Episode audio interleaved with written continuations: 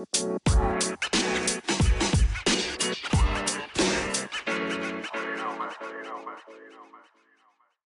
tal amigos? ¿Cómo están? Sean bienvenidos a otro episodio más del podcast ordinario. Eh, mi nombre es Oscar Rodríguez y pues estoy aquí con mi amigo. Alfredo Sierra, un gusto tener nuevamente acompañándonos. Oscar, ¿qué cuentas? ¿Cómo estuvo la semana? Pues estuvo bien. Eh, ¿Qué tal el domingo de, de Super Bowl? Ya sé, bueno, esto que se graba, yo creo que ya ahorita si lo están escuchando, pues ya, ya quedó alguien este, campeón Sí. de, de- de la NFL.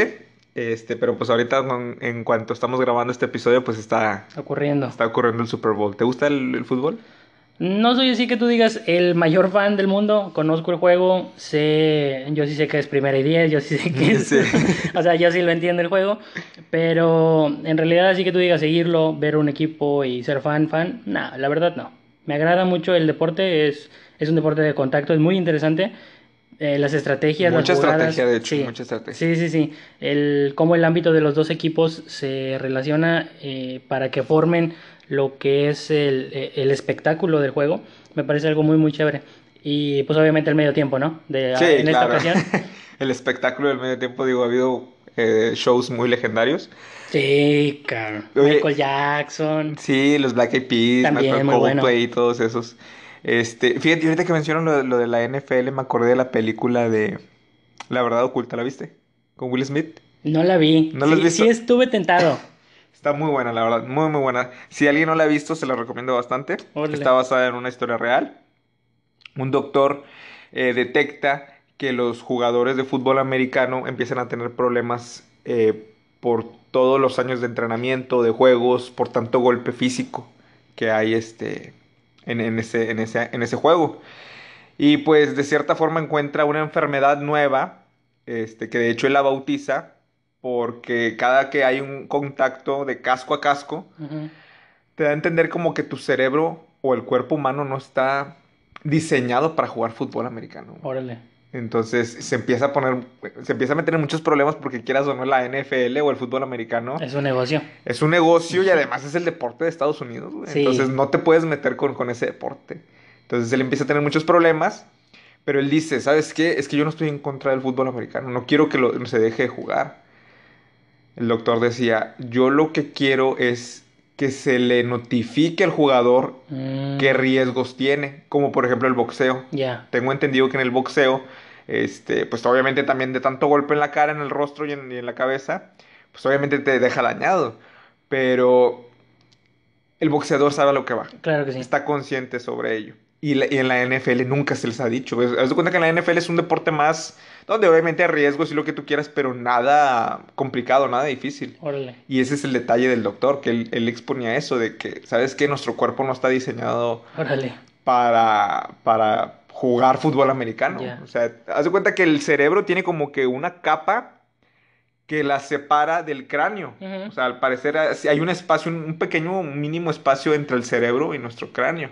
Entonces, de tanto golpe, el cerebro se mueve tanto que golpea en, Con en el la, cráneo. con el la superficie del cráneo, por dentro. Y eso es lo que nos daña. Eso nos daña y empieza, y empieza a generar eh, un problema que a la larga, o sea, a, a- a años posteriores, Atrofia el cerebro. exactamente. Órale. Entonces sí, sí está complicado, la verdad, pero la verdad es una película muy buena. Se la recomiendo bastante. De hecho, ahí también hubo un detallito con Will Smith porque en ese año en los Oscars Ujú. este, se hizo una controversia porque no hubo nominaciones a gente de color.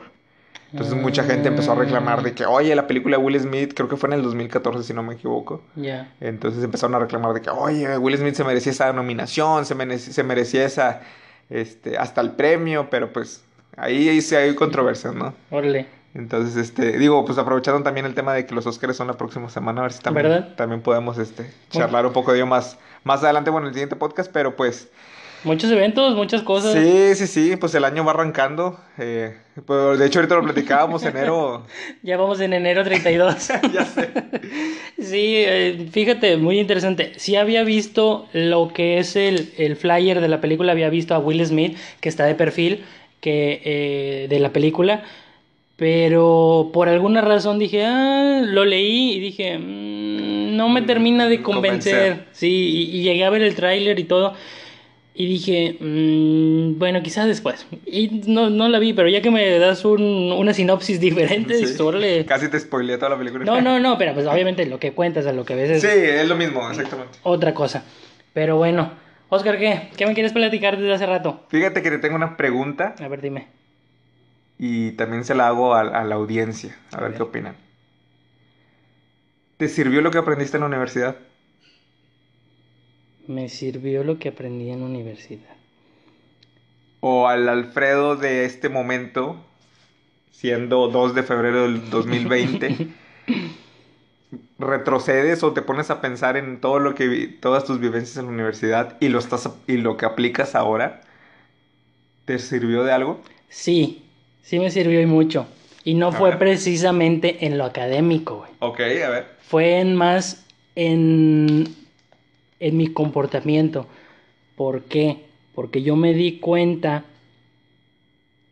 que estaba cometiendo un error. Me estaba creando un hábito de, de procrastinación, si es que mal no digo la palabra. Que de hecho tengo entendido que esa palabra quiere decir este como perder el tiempo, no. Mm, algo así, postergar, prolongar, es como un sinónimo. Pero creo que, que eso fue lo que más me marcó en la universidad. Empecé a tener ese comportamiento o esos hábitos de decir, no, mañana lo hago, no, después, no, eh, cuando tenga chance, y, o sea, estudias en la universidad, pues sí, a veces trabajas también, y vienes cansado, tienes proyectos, tienes muchas cosas. Sin embargo, era más por decisión propia que por un cansancio realmente o por un factor externo. A lo que voy es que me costó, me costó aprender eso, me costó un semestre más, tenía que terminar en nueve, yo terminé en diez. Ok. Yo terminé la carrera después, no me gradué con los de mi generación. Y fue fue hasta después que yo vi que que tenía ese defecto. O sea, empecé a echar re- retrospectiva o ver qué pasó, o sea, por qué yo no terminé con mis compañeros, por qué yo terminé un año después, por qué yo uh, no podía o no hacía lo que tenía que hacer en su momento. Y fue por eso, fue porque me empecé a crear una mentalidad eh, mediocre. Fue eso. Fue algo inconsciente hasta que lo hice consciente. Entonces, honestamente, sí me sirvió mucho la universidad. Quizá académicamente, pues obviamente, eh, los catedráticos, la tecnología, etcétera, etcétera. Totalmente de acuerdo, sí aprendí algo, no, no digo Sí, que nada más fui y dije presente en todas las clases, ¿no? Pero yo me quedo más con lo, con la enseñanza que me dio de la vida, de que tuve la oportunidad de hacer muchas cosas desde mucho tiempo atrás y no lo pude tomar en su momento. Honestamente sí es algo que me da algo de de pues no pena, pero sí de chingado hubiera y si hubiera que- empezado antes. Prácticamente agarras la onda hasta el final, ¿no? O sea, Sí. o lamentablemente yo creo que es en, en casi todo agarras la onda hasta el final y le encuentras sentido, ¿no? Sí, yo No, creo, no. yo creo que me di cuenta, no, más que nada me di cuenta y eso fue, fue lo mejor, que al no darme cuenta, no sé dónde estuviera ahorita, no sé qué estuviera haciendo, no sé, yo creo que seguiría en, en esa carrera sin, si- sin un objetivo, sin un, propo- un propósito Sí. porque muchas veces pasamos las cosas inconscientemente y, hacemos un círculo vicioso o un, un bucle que nunca termina. Y hasta el día en que te vuelves consciente dices, ah, fue por esto. Hasta entonces te das cuenta y a veces pasa un día, a veces pasa una semana, a veces pasa en un año, a veces nunca pasa, por desgracia. Sin embargo, es importante que veamos dónde estábamos, dónde estamos y a dónde queremos ir. Ya con un poquito más de, de paciencia, un poquito más de calma. Y obviamente, pues es difícil, ¿no? Esa, no es algo que dices tú, ay, ya me voy a dar cuenta ahorita por qué estoy así, porque es parte de un proceso. Entonces, yo sí me quedaría más con eso de, de lo que aprendí en la, en la universidad fue de la vida. Claro. Fíjate, eh, también he escuchado muchas personas que llegan a decir que el llegar a esa edad, cuando terminas la, la- la preparatoria, ¿qué te gusta? 17, 18 años. Sí. Este. Dicen que uno no está maduro para, para poder elegir qué, carre- qué carrera universitaria elegir. O sea, te das cuenta ¿Qué que es, camino? que es una decisión de por vida. Exactamente, exactamente. Es una decisión de por vida y se dice, a esa edad no tienes la madurez como para elegirla. Y No sabes elegir ni a la novia, cabrón. exactamente, entonces pasas, pasan esos cuatro años, cinco años que dures en la universidad y hasta el final, Sí. que prácticamente ya tienes unos 23, 24, 25 años, es cuando empiezas a agarrar la onda. Todavía los primeros semestres, los primeros años de tu carrera universitaria, de cierta forma estás con el chip de, ah, tengo que cumplir con mis clases, tengo que llegar a decir presente, tengo que estudiar para los exámenes, pero de cierta forma sigue una línea como la preparatoria, o sea, Ujú. simplemente por cumplir, por cumplir, tus prioridades son otras, es Sí. salir con tus amigos, es invitar a una chica al cine, es salir a tomar los Ujú. fines de semana, tratar de hacer tus, tus, tus, tus planes de ocio. Y la escuela, no digo que no sea responsable, pero definitivamente No es prioridad. no es prioridad. Ujú. O sí, a lo mejor sí es prioridad, pero no le das la importancia necesaria como para decir, hey, estás en tu carrera universitaria. Eh, entiende entiende que, que, que de lo que salgas de aquí vas a tener que buscar trabajo. Y si no, no es como de que, ah, bueno, estudio otra carrera. Ok, otros cuatro años, ¿cuánto dinero es? Volver Y a si- empezar. Si tu familia te lo está pagando, ¿qué esperas? ¿Que te lo van a pagar? O sea, sí está complicado la verdad de elegirlo a esa edad. Y si te pones a pensar, digo, al igual que, al igual que tú, yo también, este, me di cuenta mucho de eso al final de la carrera, sobre todo. Yo me Sí. empiezo a mover y empiezo a, a- a- querer hacer más proyectos, querer involucrarme en, en- en- en trabajo. Pero yo creo que a partir de que, después del quinto semestre más o menos o algo así, y volteo hacia atrás y digo, ¿y los primeros cuatro semestres que hice? Prácticamente asistir, asistir, asistir, asistir. Digo, yo ya trabajaba y, Ujú. y- y- y- y estudiaba, pero no tienes ese chip. O sea, no tienes ese, ese, esa idea de que, hey, Algo es la- más. ya es la universidad. Ponte vivo. Sí. O sea, no, no, este, no estás en cualquier lugar y no, después de esto no sabes si va a haber, si va a continuar el estudio. Qué mejor, ¿verdad? Que la gente se sigue capacitando. Pero hay mucha gente que llega hasta su etapa universitaria y si es que llegan y después ya nada. ¿Me explico? Mira, me da, me, me da gusto, güey, que tú fuiste hasta el quinto semestre cuando te diste, te diste cuenta. Y yo, la neta, sí me di cuenta hasta el final de la carrera. O sea, cuando realmente estaba empinado, vi que me faltó. un- Ah, claro, no, no creas que tampoco del quinto semestre empecé ya a hacer cosas de, de la nada, o sea, pero empiezas ya a ver las cosas de otra manera. Rompes el bucle. Sí, definitivamente. Es eso. Empiezas a verla y apenas empiezas a, a- a- moverte, a trabajar, a, a- a poner, tomarte más en serio las cosas, ¿no? Sí. Pero antes de eso, solamente era, era como ir a la prepa otra vez, ¿sí me explico? Pero a otro nivel, Sí. a otro grado. Otros cuenta. maestros, otros compañeros, pero al fin, o sea, sigue siendo parte del bucle. Exactamente. Qué buena pregunta. Sí, me, me Te- gustó, me agradó de- de, de de tus todo lo que traía. Sí, no, y me hizo, me hizo remontarme a, a la época en que me, me hago la pregunta a mí mismo de qué estaba haciendo en ese momento. O sea, ¿por qué no, por qué no empecé antes? O sea, te, te cae el 20 y dices, ah, quizás si yo hubiera empezado en quinto semestre, ah, que, quizás si hubiera empezado al principio de la carrera. El detalle es que este es un proceso. Sí. Y dices tú, ay, otra vez. Y sí, mientras tu proceso no esté completo, nunca eres consciente de lo que estabas haciendo. Es. El proceso no es algo que te lo da Amazon al chip next day. Eh, el proceso es eh, trabajo duro, es paciencia, es más trabajo duro, es más paciencia y ya, es todo. Es parte o es la manera en la que tú te vas a, a desarrollar o te vas a, a- a dar a- te vas a conocer a ti mismo, ¿no? Es interesante ponernos a pensar y ver si realmente lo que estamos haciendo es lo que queremos, porque muchas veces los problemas surgen o nacen desde ese punto. hacemos las cosas porque alguien más nos los dice. Sí, hacemos las cosas porque mi papá quería que yo fuera abogado, mi mamá quería que yo fuera doctor, mi tío y toda mi familia siempre han sido maestros y yo voy a ser maestro. ¿Por qué? Porque todos han sido maestros. Entonces ahí es donde muchas veces hay un desacuerdo de ideas. Y es importante que uno como persona lo, lo externe o lo diga, yo no quiero ser maestro, es algo que nunca me ha llamado la atención. No sé, a mí me gustan las plantas, la naturaleza, me gusta el mar, los animales de, de, de La biología, la biología, exacto. El problema es cuando dejas que las personas controlen tu vida, tus decisiones.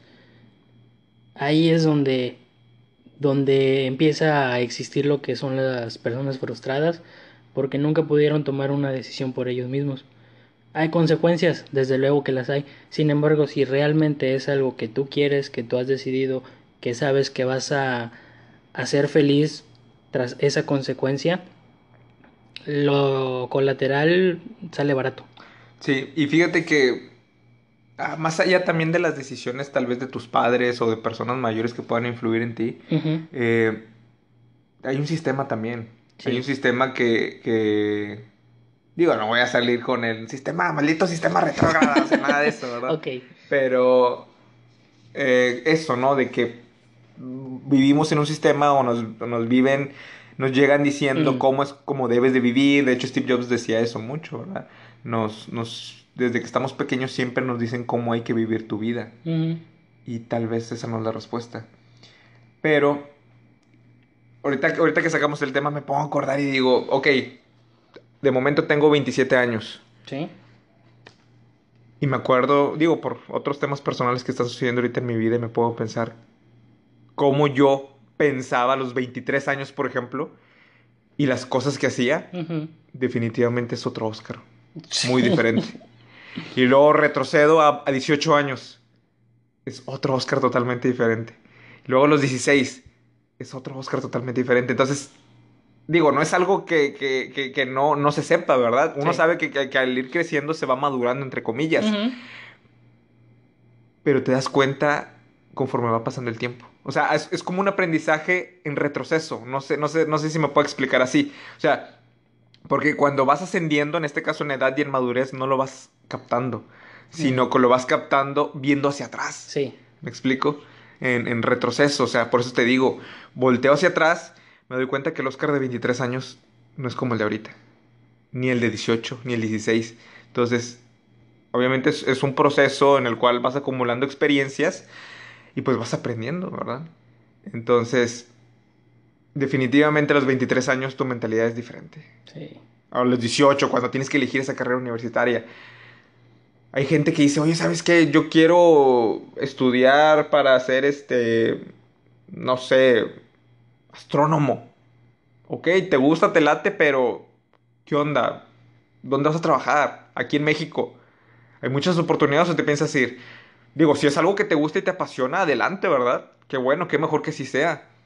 Pero si al final de cuentas tienes una mentalidad donde tú pensabas quedarte aquí, pensabas que le ibas a hacer aquí o algo así, pues oye, a lo mejor no estás considerando todas las variables. Ese es el detalle. Eh, O realmente ese es tu sueño, realmente estás decidido a hacer todo. solamente es un gusto que tenías que de repente te surgió y ya. Y, Y- y esa edad, créeme que es normal que te, Sí. te, te surgan esos, Correcto. ese tipo de ideas. Correcto. Ahora lo más importante es que empieces a hacer cosas. No importa si son bien, si son mal, no importa. El problema de muchos de nuestra generación y de la generación anterior es que nosotros queremos o cuando nosotros empezamos a vivir en algo que nunca ha pasado o no sabemos si pasará hasta que nos ponemos en la acción. Ahí te va. Yo quiero un carro del año. Sí, güey, pero te la pasas dormido seis horas, ¿no? En la tarde después de que llegas del trabajo. O quiero estar mamadísimo. Sí, güey, no vas al gym, no haces ejercicio, comes muy mal. Eh, yo quiero ser multimillonario. Güey, nunca has hecho un negocio. O sea, no hay coherencia en lo que dices con lo que haces. Y ese es uno de los principales problemas. Obviamente yo puedo decir, sí, claro, yo voy a dominar el mundo el día de mañana, bla, bla, bla. Ajá, pero ¿qué estás haciendo hoy? ¿Cuál es ese paso que estás dando hacia la meta final que tú deseas o que estás buscando llegar? Eh, te lo explico con el negocio así rapidito. cuando yo empecé, creo que muchos han visto ya mis, mis redes sociales, ya han visto ahí que, que cambié, que obtuve un local y terminamos con convenio con, con la persona que me rentaba y todo bien, ¿no? Entonces, yo cuando hago eso, di un salto muy grande. Y el detalle ahí es que a mí me faltó crecer. Mm, digámoslo de alguna manera, yo me brinqué un paso. Entonces, cuando te hace falta algo, tienes que pasar la prueba. Es así de sencillo. Siempre va el 1, el 2 y el 3. Entonces, es algo más de la vida o es algo más de la parte del aprendizaje. Y honestamente, para mí o para mis creencias, yo creo que la vida me dice, güey, cálmate. Todavía no, este, te, te voy a poner ahí para que te des cuenta que te hace falta aprender algo. Y sí, fui ahí y me di cuenta que todavía me faltaba aprender muchísimo. Entonces por eso, entre comillas, digámoslo, fracasé. Y regreso, pero regreso con la experiencia. Entonces no está perdido, no es algo negativo. El problema es que para dar el siguiente paso tienes que despegar el pie anterior y si no lo haces te caes. No te puedes no puedes tener un pie atrás y el otro adelante porque hay tensión. Ahora, yo creo que es bueno, es bueno hacer cosas, es bueno probar, es bueno intentar siempre y cuando sea algo que tú quieres o que tú deseas, que estés buscando. En lo personal fue difícil, fue duro, fue un golpe bastante bastante fuerte. Dolió, claro que sí. Perdí dinero también. Perdí tiempo, no. Gané mucha experiencia. Mucha, mucha experiencia en muy poco tiempo. Entonces eso fue algo que me ayudó mucho. Ahora, se los explico rapidito. Yo creo que tienen que hacer cosas, lo que necesiten hacer para donde ustedes deseen ir. Que quiero ser youtuber, ya has hecho un video, ya has eh, subido tu canal, ya lo has compartido, ya. Quiero hacer un podcast. Aquí tenemos el claro ejemplo de Oscar. ¿Cuántos años tienes queriendo hacer un podcast? Pues pendiente desde el 2015. Ahí está. Y yo empiezo a escuchar podcast y nada más no, o sea, no, no me atrevía. Ahí está. Y entonces ya le digo yo, ¿hacemos un podcast? Oscar dice, sí. Le digo, ok, vengo a su casa, pongo una tablet, le digo, a ver, vamos a grabar. Ya, sí, ya, ahorita. O sea, hay que hacer, tienes que empezar en algún lado. Esa es la idea. Eso es lo principal, empezar por algún lado. Entonces, siempre hacia algo que a ti te guste, que a ti te motive, que a ti te agrade. Por ejemplo, hoy Oscar y yo tuvimos el, eh, cada quien con su familia, tuvimos visita de fuera. Entonces vinieron, vino familia eh, por el festivo y estuvimos tentados a no grabar hoy. Sin embargo, como es algo que realmente nos agrada, buscamos la manera o nos dimos el tiempo para hacer que las cosas pasaran. ¿Sí o no, Oscar? Sí, totalmente. ahí está. O sea, él tuvo que... No dejó de hacer algo que ama, que es su familia, pero tampoco dejó de hacer algo más que ama, que es hacer un podcast. O es algo que realmente a él le gusta. Entonces, por ahí va, por ahí va la, la, idea, ¿no? Es que también hay que ser constante, disculpa que te interrumpa. Definitivamente cuando haces algo, si quieres que empiece a generar algún tipo de, de retribución, y no me refiero a algo económico, o sea, me refiero en términos generales, eh, hay que ser constante definitivamente. Porque hay que tener disciplina. Sí. Y eso ya lo aprendí en muchos, con muchos proyectos, definitivamente. ¿Por qué? Porque que era lo que mencionabas del gym, que era lo que mencionabas de, de, un negocio, o sea, definitivamente tienes la idea, tienes las ganas, pero si no eres constante nunca vas a lograr nada. No hay un resultado. No hay un resultado, entonces yo le digo a Alfredo, oye, ¿cómo ves? Ya me desocupé, ¿lo hacemos ahorita o lo grabamos mañana? No, ahorita de una vez. Y obviamente yo con la mentalidad de que yo, también quería que fuera ahorita. Obviamente yo aceptando que tú también estás con tu familia, dije, a lo mejor él quiere estar más tiempo con ellos y si no se puede, no pasa absolutamente nada. Pero yo sí te hablé con la idea de que de preferencia hoy, para tratar de ser constantes, ¿no? Sí. Y, y, y que, digo, va a haber alguna ocasión que por causas de fuerza mayor a lo mejor se van a tener que, modificar las cosas. Pero mientras exista la posibilidad es, órale, friégale, chingale, chingale. ¿Qué te falta? Nada. Exactamente. Nada, nada. Entonces, tuvo buena la plática tú. De, fue algo, fue muy bueno tu, fue muy buena tu pregunta, te lo reconozco, fue muy buena tu pregunta porque. Bueno, y a manera de, de ah, un poco más literal, en cuestión a la carrera, ¿te sirvió algo? O sea, de lo que estás aplicando ahorita. O sea, ya no tanto como que el aprendizaje de la experiencia de, de, De la vida, de la lo vida, externo. de lo externo, pero tal vez a lo mejor ya profundizarte en el tema de, los conocimientos, tal vez. Mira, ahí te va.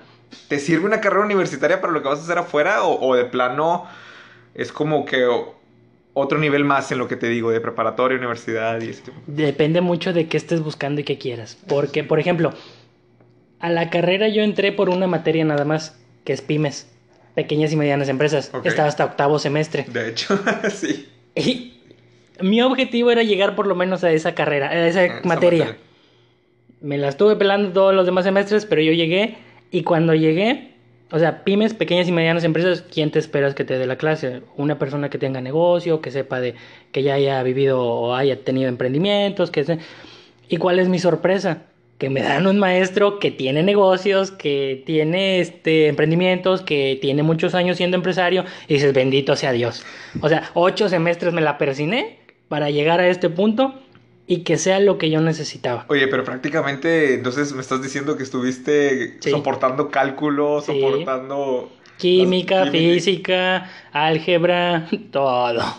No, me no manches. O sea, es porque yo tenía un objetivo, güey. claro. Ese era mi objetivo, llegar justamente a ese punto. Y te soy honesto, de no haber sido ese profesor, quizás sí me hubiera decepcionado mucho de lo que era la carrera. Órale, O bueno, no tanto de la carrera, sino de pues las personas que arman o dan el mm, todo el curso, Claro. digámoslo de alguna manera. Entonces, mis expectativas son llenadas y ese profesor, digo, mis respetos Benjamín, no sé si te acuerdas de Sí, él. claro, por supuesto. Una mentalidad totalmente fuera de lo común a todos los maestros. Si nos estás escuchando, Benjamín, gracias por todo. Sí, la verdad, sí, muchas gracias, profe. Me lo llegué a topar la, qué sé, el año pasado, no recuerdo en qué fecha, en Sam's. Fui, fui a comprar cosas y me lo topé y, y, y- y se me llenaron los ojos así, se me cristalizaron donde, güey, aquí está este cabrón y me lo encontré y, y ya lo, lo saludé, lo abracé y cómo estaba, profe, y que no sé qué. Y se acordó mucho de mí porque, porque en su clase yo me sentía como pez en el agua. Yo, yo estaba totalmente a gusto con él, a gusto con la manera de enseñar, a gusto con lo que nos decía, cómo nos cambiaba la mentalidad de que no nada más te enfoques en la maquiladora, que aparte de la maquiladora hay otro sector, que es el- los negocios. Y pues totalmente feliz y dije, los pinches ocho semestres que yo me la peleé estudiando, cumpliendo, valieron la pena. Es que también pasamos por, acuérdate, pasamos como quiera por muchos maestros cuadrados, de Bastantes. mentalidad cuadrada, entonces que llegaras con él y que de repente empezara a gritarte y te empezara a decir, reacciona, o que gritaba, bueno, ¿te acuerdas? Así Sí. como que pues, nadie contestaba, porque la gente, estábamos acostumbrados a un tipo de maestros Sí. y que él fuera diferente, créeme que te daba una cachetada, o sea, no literal, ¿verdad? Pero te daba una cachetada para que te despertaras. No, y, y eran clases muy dinámicas porque él nunca dejaba que la clase aburriera. Sí. Todo el tiempo, y algo muy importante creo yo, que todo el tiempo nos estaba dando información pero actual. No era información de hace años, no era información... eh, nos teníamos una temática, creo que era los viernes de videos, que nos ponían, le decía a alguien, tú escoge un video de algo de innovación y lo exponen, y ya lo poníamos en el proyector y, y reproducían el video. Entonces era información nueva, constante. Nos obligó a leer libros, nos obligó a hacer, pues como todo profe, ¿no? El- tu empresa de eh, visión, misión, bla, bla, bla, bla, bla, bla, bla. Pero con otro enfoque, ya no, o sea, a él realmente no le importaba todo el papeleo. A él le importaba cómo le vendieras la idea del negocio. Eso Sí, era lo, sí. lo que él buscaba. Entonces, e- era tu calificación, literalmente le estabas exponiendo a un inversionista, digámoslo entre comillas. Y fue muy curioso. No sé, no recuerdo exactamente si tú estabas conmigo en ese equipo.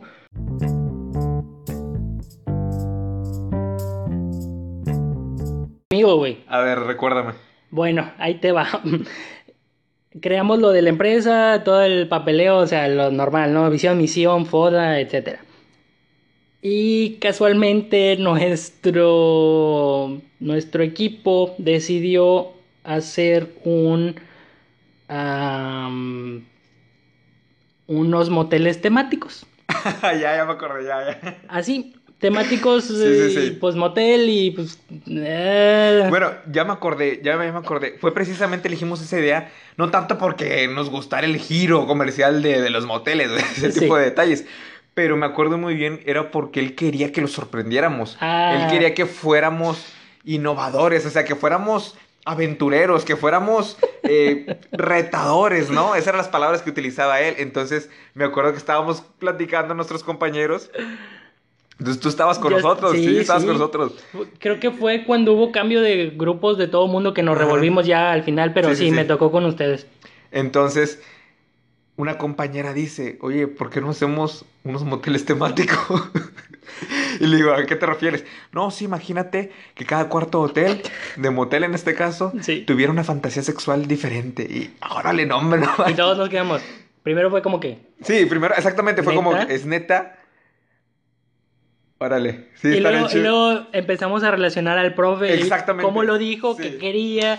Dijimos, sí, suena bien. Mm. No tanto para si era redituable o no la, la idea, pero me acuerdo muy bien que sí lo pensamos y dijimos, al profe le va a gustar porque lo vamos a sorprender, porque lo vamos a, le vamos a, sí, definitivamente a, a no presentar algo que cualquier otro presentaría. Otros presentarían algún restaurante, Sí. alguna cafetería, algo, algo de manualidades, lo cual está bien, pero lo que el profe quería era que lo sorprendiéramos. Entonces me acuerdo que ya pues hicimos el trabajo, hicimos las presentaciones de PowerPoint, buscamos imágenes Sí. y pues resulta que una de nuestras compañeras, que fue como que la, la idea, pues no va llegando con... Ese día estaban acomodando todo. Compraron pétalos, compraron velas, el salón lo adornaron, lo pusieron, le taparon las ventanas, eh, hicieron un ambiente muy romántico, meloso, digámoslo así. Muy sexoso, no sé. Sí, algo así. Entonces, todo bien hasta ese momento. Y de repente llega nuestra compañera y trae una bolsa negra. Y decimos, ¿qué traes? Ah, son adornos. Ah, bueno, ok. Todos quedamos así. Y ya, eh, seguimos ahí acomodándonos, eh, viendo la presentación, que íbamos a presentar. a mí me toca este tema, esto, el otro. No, está bueno. Y abre la bolsa.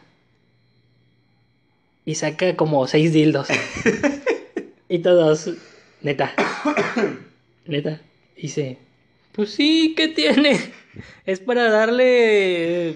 Pues, a, pues avivar esta situación, tratar de, de darle un poquito más de, de- de vida al... al- Que, que nos crea que esto va en que serio. estaba en serio. Sí, fue, fue como que... Ah, caray. Wow, wow, wow, wow. Pero bueno, el punto es que logramos nuestro Sí, objetivo logra- totalmente. lo- logramos el cometido. Definitivamente el maestro se quedó sorprendido. Fue algo que no había visto en, la- en toda la semana de las presentaciones. Este, y como les digo, independientemente de si funcionaba el negocio o no, pues el reto fue aventurarnos. Y Sí. lo hicimos. Sí, la verdad sí. Y, y honestamente sí me divertí mucho en esa presentación. Y creo que lo curioso era que eran, eran personales, ¿no? Creo que O sea, sí. No, ya la verdad no quise preguntar más. Pero sí. y- Eran de todos los tamaños y colores. y esa muchacha. Pero bueno, pues ahora sí que. Pues cada quien y sus gustos, ¿no? No podemos decir que está bien, que está mal. Juzgar. No, no, no, al contrario, nos ayudó mucho, mucho, mucho con, con lo que fue la, el, el ambiente del, de los, del proyecto, pero no, bastante bien, bastante bien. Yo creo que de las mejores presentaciones, de los mejores maestros que tuve en la carrera, que realmente valen la pena o que inspiran. Y pues sí, definitivamente así es como, como la universidad puede afectarnos de una manera radical en nuestras vidas, eh, ya sea para bien o para mal. Eh, pero en definitiva, sí, yo creo que es algo, es algo que hay que tomar mucho en cuenta. Tengo entendido que en otros países el tema de la... Se toman muy en serio el tema de la orientación vocacional. Mm, Yo creo que es algo que debería también aplicarse en México. Porque, bueno, al menos en lo personal, yo sí tengo muchos amigos que me dijeron que les llegaron a aplicar esos test o examen o exámenes. En lo personal, yo nunca hice un test voca- vocacional. Simplemente, pues, me basé y confié en mi criterio, pero del Oscar de los 18 años. Eso es lo canijo. Entonces, gracias a Dios no me arrepiento de la decisión que tomé Excelente. sigo trabajando en, en mi profesión. Quiero seguir trabajando en mi profesión. Pero qué riesgoso, ¿no? Sí. Qué riesgoso el hecho de, de, de tomar esa decisión a los 18 años. Que ahorita mis 27, definitivamente digo, no. No, no, no. Ese Oscar pensaba de una manera muy, muy diferente. Entonces, no sé, solamente si el gobierno de México nos escucha, piénsenlo. Algo que me pasó en la semana, y ahora no fue en Facebook, ya, ya por fin rompí con Facebook, fue que me di cuenta de algo muy curioso. No sé si han escuchado hablar de la palabra serendipia o, o de su término, de su significado. No, no lo he escuchado. No, vale. Eh, es como una situación o situaciones que han pasado y que te llevan hacia un punto afortunado o a favor tuyo en el cual tú no buscabas o tú no esperabas encontrar. Se los pongo con un ejemplo. Cuando yo empiezo con el negocio, yo empiezo repartiendo en bici, como los Uber Eats, como los de Didi, como todos ellos. Sí, con mochila. Entonces, pasa el tiempo, contrato a alguien con motoneta y esa persona me presta su motoneta para yo aprender a manejar. No es nada difícil. Y me llamó la atención y dije, va. Entonces aprendí a andar en motoneta. Entonces al día de ayer, después de un año y medio, me surge la oportunidad de llegar a comprar una moto. Eh, le pedí un préstamo a, a, mi papá, le dije que si me podía prestar dinero para, para el enganche de la moto, me dijo que sí. Y, y ya fui, traté con la moto y me dijeron que sí. Entonces, el día de hoy yo ya tengo una moto, yo ya estaba preparado, yo honestamente nunca busqué una moto o nunca pensé que yo iba a manejar una moto, pero afortunadamente así lo es, hoy la tengo y ya me preparé, ya inconscientemente estuve adquiriendo todos los conocimientos y siguiendo pasos para llegar a este evento afortunado que es tener la moto y poder manejarla. Te pones a pensar y dices, hola. O sea, llegas y todo lo que habías hecho anteriormente te conecta para llegar justamente a este punto. Y sí, sí te sorprende. Yo lo considero, lo veo como una serendipia. No sé si te ha pasado a ti alguna vez. Me imagino que es como una serie de eventos desafortunados, pero que al final de cuentas terminaron afortunados. Sí. Pero hasta que llegas al final te das cuenta que todo fue parte. beneficioso, parte de. Sí. Entonces, este, fíjate que de momento ahorita estoy tratando de pensar Ajá. En una serendipia, serendipia, ¿verdad? Serendipia. Serendipia. Este, yo creo que todos hemos pasado por ello. El hecho de que tú partes desde un punto y terminas en otro totalmente diferente. Sí. Pero fue con una constante de eventos accidentales que de cierta forma te llegaron a un lugar o te llevaron a un lugar mejor. Sí. Entonces eso es, eso es bueno, a lo que me platicas siento yo que eso es una serendipia. Y muchas veces no nos damos cuenta. Muchas veces creemos que son cosas malas o que son que nos están llevando a donde no queremos o a donde no o, es algo que no quisiéramos soltar o que quisiéramos tener siempre, ¿no? El detalle es que cuando te sueltas o dejas que las cosas fluyan, todo empieza a funcionar mejor. Empiezas a cumplir objetivos, metas, te empiezas a estresar menos, empiezas a hacer cosas diferentes, empiezas a conocer gente nueva, empiezas a, a cambiar absolutamente todo. Y porque cambiaste tú o tú te pusiste en la posición de, ok, así son las cosas, lo aceptas, lo procesas y le das para adelante. Es, eso, eso es algo que, que sí me queda claro que mientras nosotros tengamos la capacidad de adaptarnos lo más rápido posible, va a ser mucho más fácil llevar todo. Claro. Algo que sí creo es que la disposición es parte fundamental junto con la paciencia. La paciencia es la clave.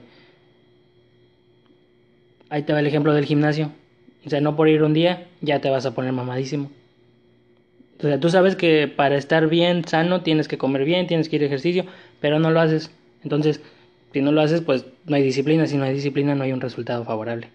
Ahí te, uh, te lo dejo al costo. Sí.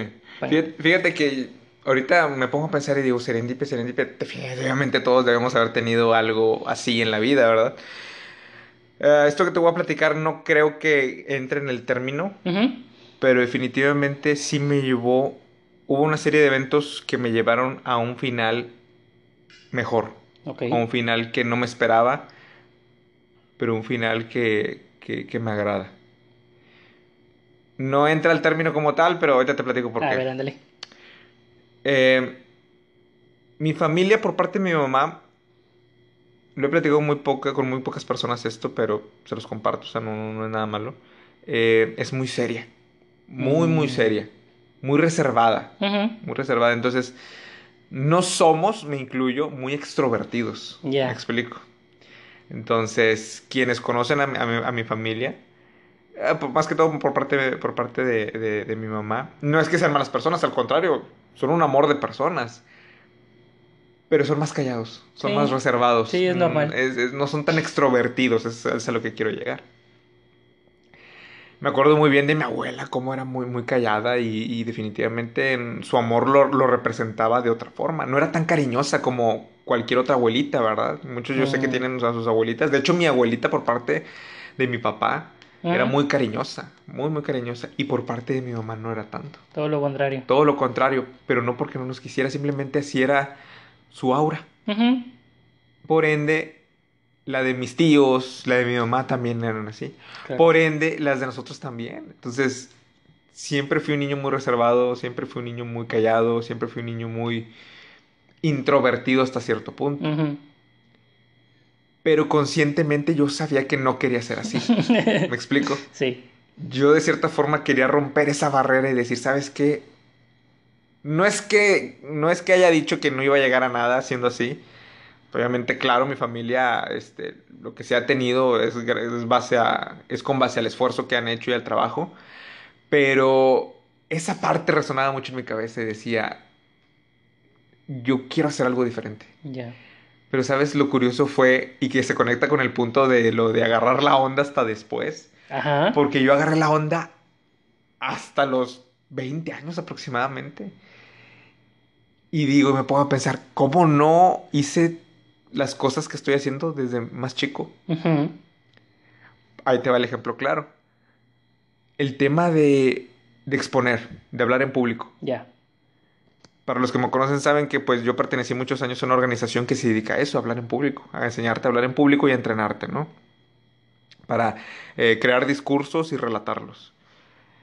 Entonces, desde que yo conocí esa organización, pues me enamoré prácticamente. Mm. Me enamoré y dije, ¿sabes qué? Este es el lugar donde quiero estar. Pero aquí lo curioso es eso, o sea, que empiezo yo a romper con esa barrera de mi naturaleza. Y hay algunas personas que me dicen, ¿estás loco? ¿A qué te refieres? O sea, eso no existe. Y le digo, es que Sí, tal vez no lo sientas, pero a mi sentir, Sí. mi naturaleza Sí. es, oye, tú no eres así, Oscar. Pero aún así estás rompiendo esa barrera, quieres romper ese paradigma para poder demostrar que puedes hacer cosas diferentes. Entonces yo me empiezo a involucrar en la organización, empiezo a crear mis discursos. Es otro tema que también me gusta mucho. Me gusta mucho leer, me gusta mucho escribir. Entonces yo decía, ¿cómo puedo de cierta forma yo exponer mis relatos? Entonces yo decía, pues por medio de la oratoria. Mm. Pero veía que muchos de, or- de los oradores de hoy en día prácticamente desde su niñez han estado involucrados en esos temas. Y yo a diferencia, pues me empecé a involucrar ya grande, ya hasta Mm. los 20 años. Pero aún así siento que no es como una limitante para decir, oye, ¿sabes qué? Pues también puedes hacerlo. Ya. Y al principio, obvi- obviamente, te parabas en el escenario y te daba mucha vergüenza, te daban muchos nervios, tenías muchas muletillas, muchos tics. Sí. Pero me empezaba a dar cuenta que conforme me iba subiendo al escenario, semana tras semana, semana tras semana, pasaban los días, pasaban los días, vas agarrando una seguridad y una confianza que a lo mejor no la terminas de, de captar. Y tú dices, fallé en esto, fallé en lo otro, y cada semana encontrabas un error. Pero cada semana que pasaba, eliminabas el error de la semana anterior Ya. surgían nuevos, pero obviamente esos tienes, tienes que pasar por ellos. Pero ibas eliminando los errores de las semanas anteriores. Entonces se conecta con el punto Ujú. del otro, la universidad. Llegas a un punto donde esa experiencia y esa madurez no la vas captando conscientemente, volteas hacia atrás y es cuando de repente empiezas a captar esa serie de eventos desafortunados que al final de cuentas terminaron afortunados. Entonces, digo, no soy el mejor orador, definitivamente no lo soy. Hay muchos aquí en Matamoros que, que están un estadio adelante de mí. Y yo lo reconozco y los admiro.